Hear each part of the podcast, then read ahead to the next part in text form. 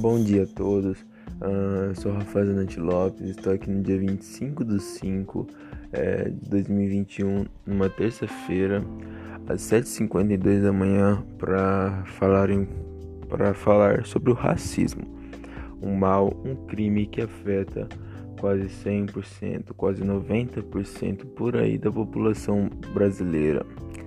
É, vamos começar falando sobre o que seria o racismo em si. O racismo é a denominação da discriminação e do preconceito direta ou indiretamente contra indivíduos ou grupos por causa de sua etnia ou cor. É importante ressaltar que o preconceito é uma forma de, de conceito ou juízo formulado sem qualquer conhecimento prévio do assunto tratado enquanto a discriminação é o ato de separar, excluir ou diferenciar pessoas ou objetos. Um, existem vários tipos de racismo que se encaixam em nossa sociedade. Vou citar alguns deles: preconceito e discriminação racial ou crime de ódio racial.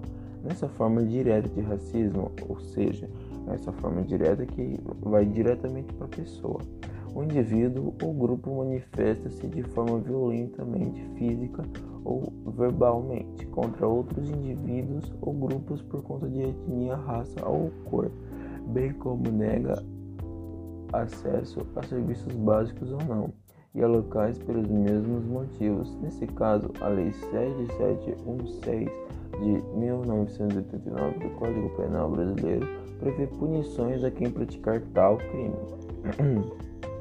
Racismo institucional. De maneira menos, menos direta, o racismo institucional é a, mani a manifestação de preconceito por parte de instituições públicas ou privadas do Estado e das leis que, de forma indireta, promovem exclusão ou preconceito racial.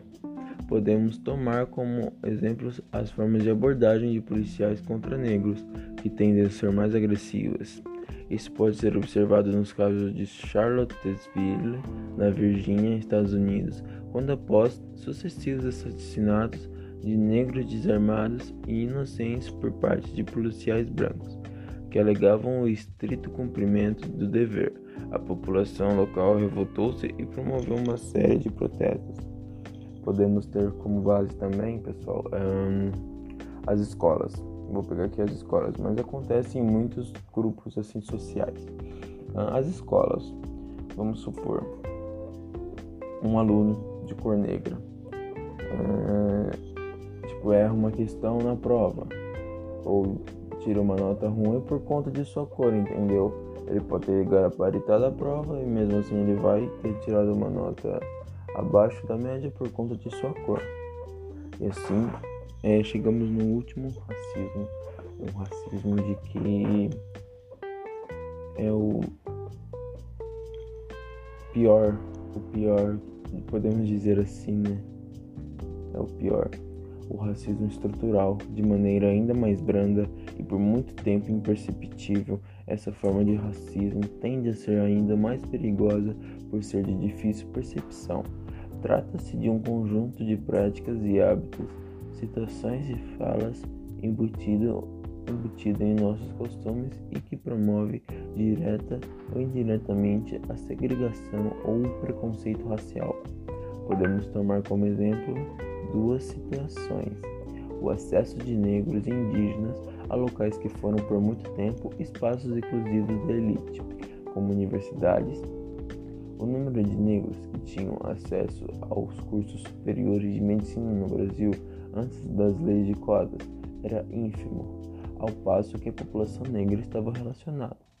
Em sua maioria, a falta de acesso à escolaridade, a pobreza e a exclusão social.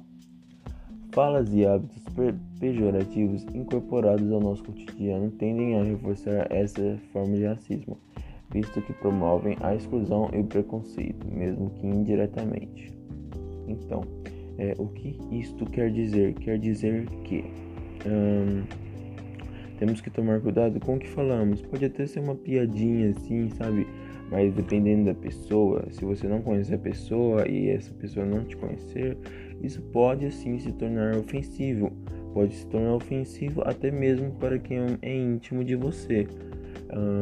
Entendeu? Então temos que tomar cuidado com, com nossas falas e nossos hábitos, uh, entendeu? Ao chamarmos alguém, ah, aquele negro lá, uma pessoa pode interpretar errado, até mesmo se você não queria ofender ela, entendeu? E também o acesso, o baixo acesso de negros eh, no social, no trabalho, nas escolas, em tudo.